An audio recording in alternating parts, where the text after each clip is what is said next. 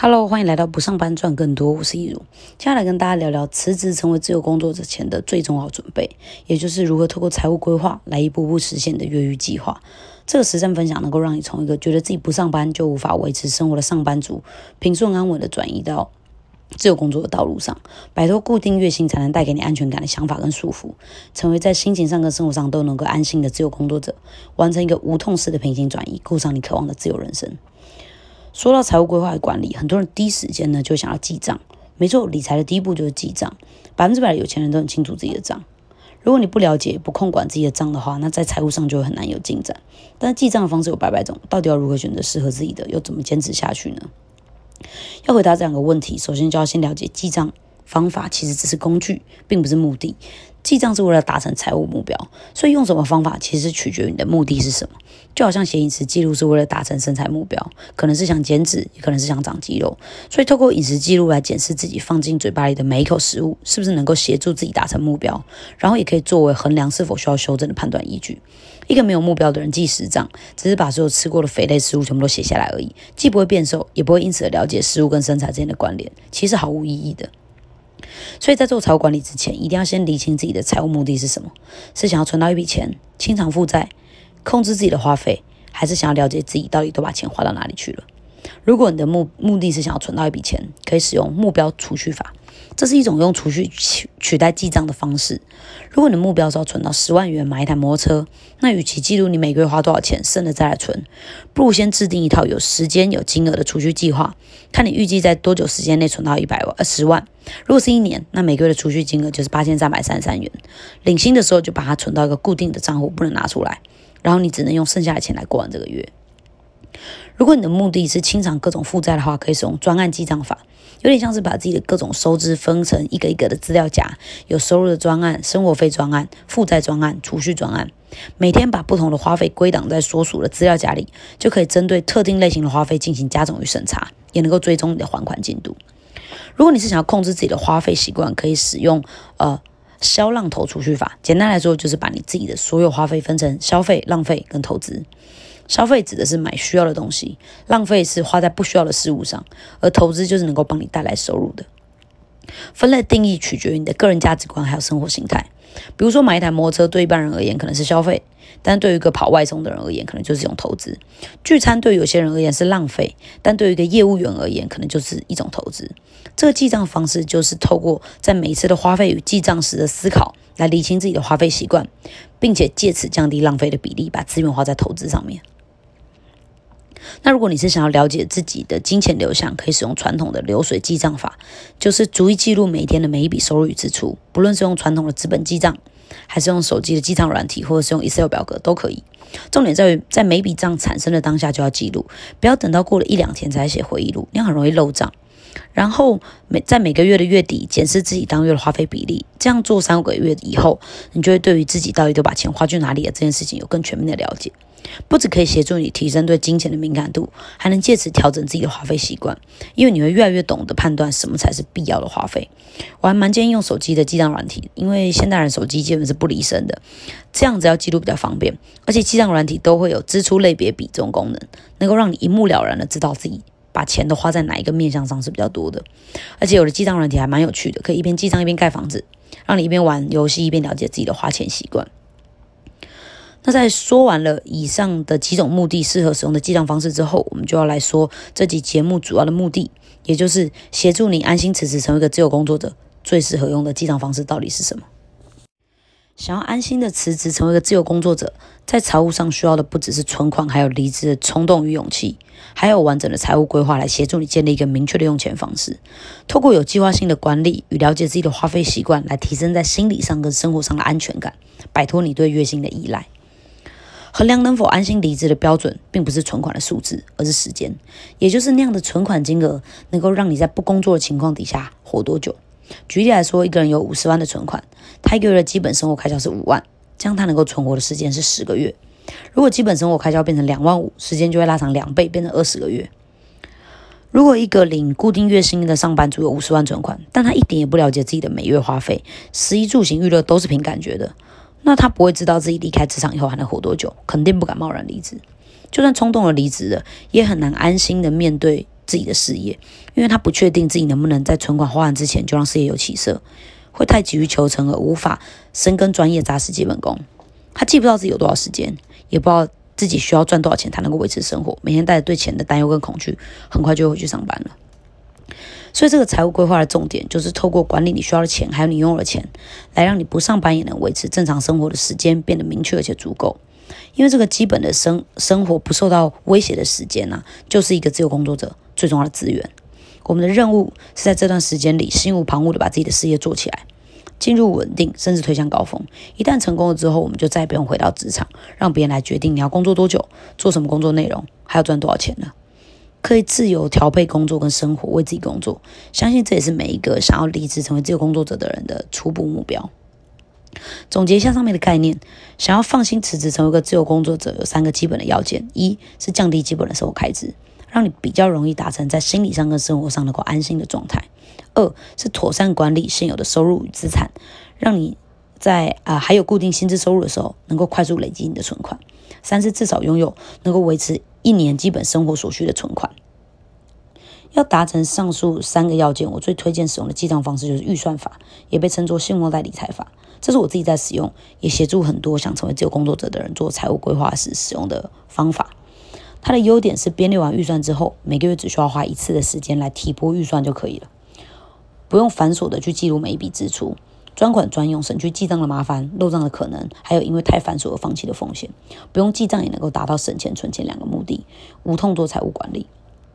不过提醒一下大家，在编列预算这个部分需要花点功夫，要记得自己要达成的财务目标。不能对自己太好，把预算都开很高，这样的话，既没有办法省钱，也存不到钱，也就失去了做这件事情的意义。但也不能为了省钱，把每笔预算都抓得过紧，不然一个不小心就会爆表，而且无法长久执行。记得，财务管理的用意不是要让你自己过得很拮据，而是带着明确的目的来审视自己的每一笔花费，该花的不要省，该省的不要花，这样才能够快速的全，快速的成为全，就是达成全职为自己工作的目标。而且也才能够在花钱的时候感觉到自由，不会一直被欲望控制。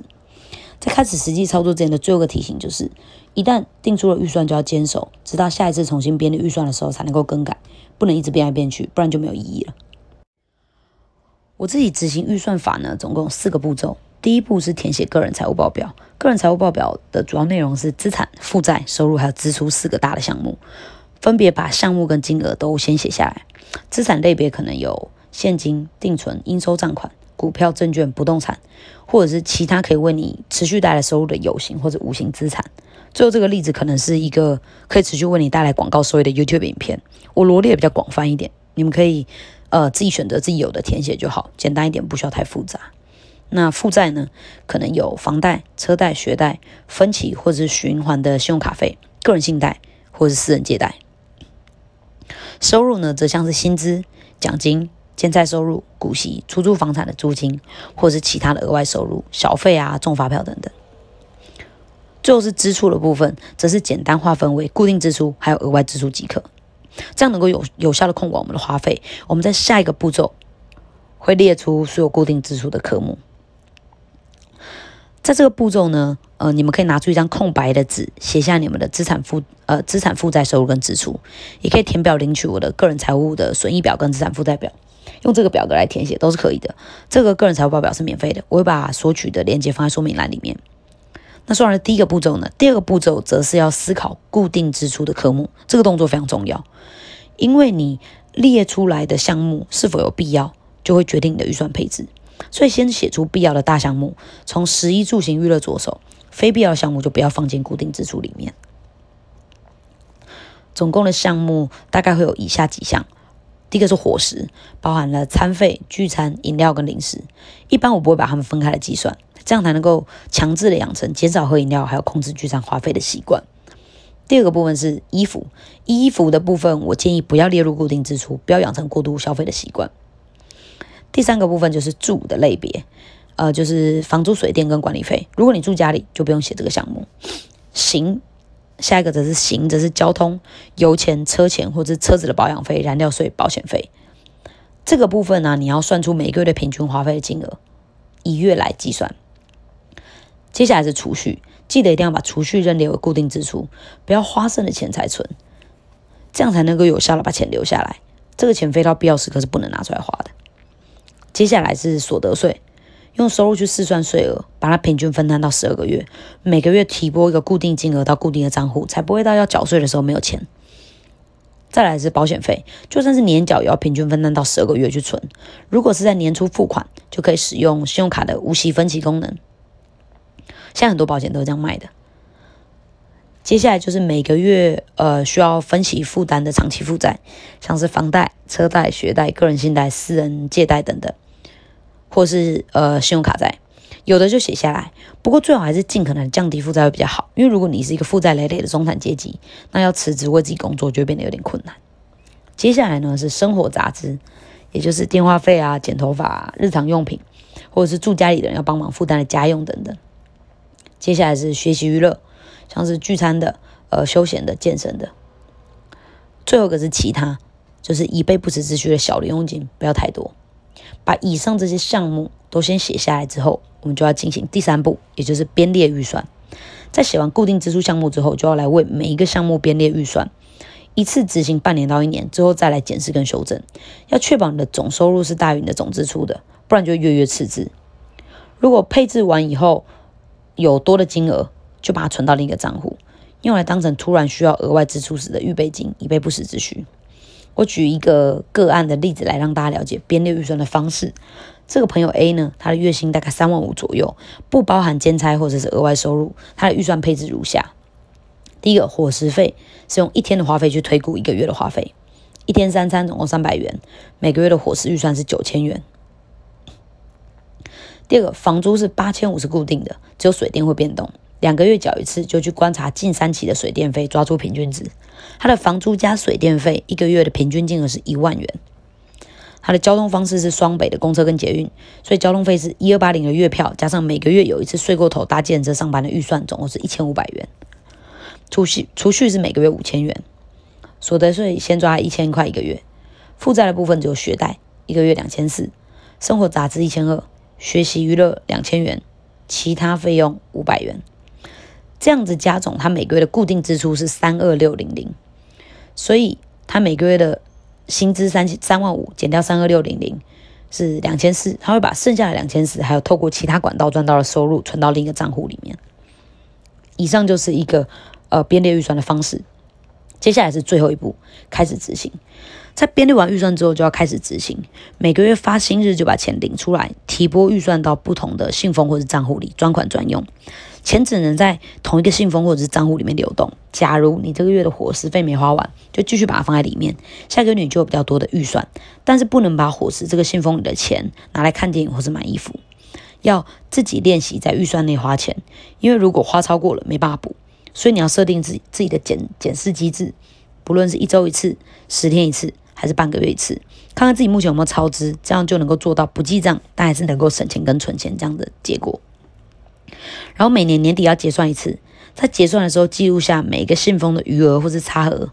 用以修正下次的预算配置。如果伙食费最后多了很多钱，就表示你编列的预算太高了，下一个年度可以下修金额。最后把所有信封里的钱全部都拿出来，看你要存入储蓄账户，当成今年底的盈余，还是你要用你喜欢的方式把它花掉，犒赏自己都可以，因为这不会影响你的整体财务规划。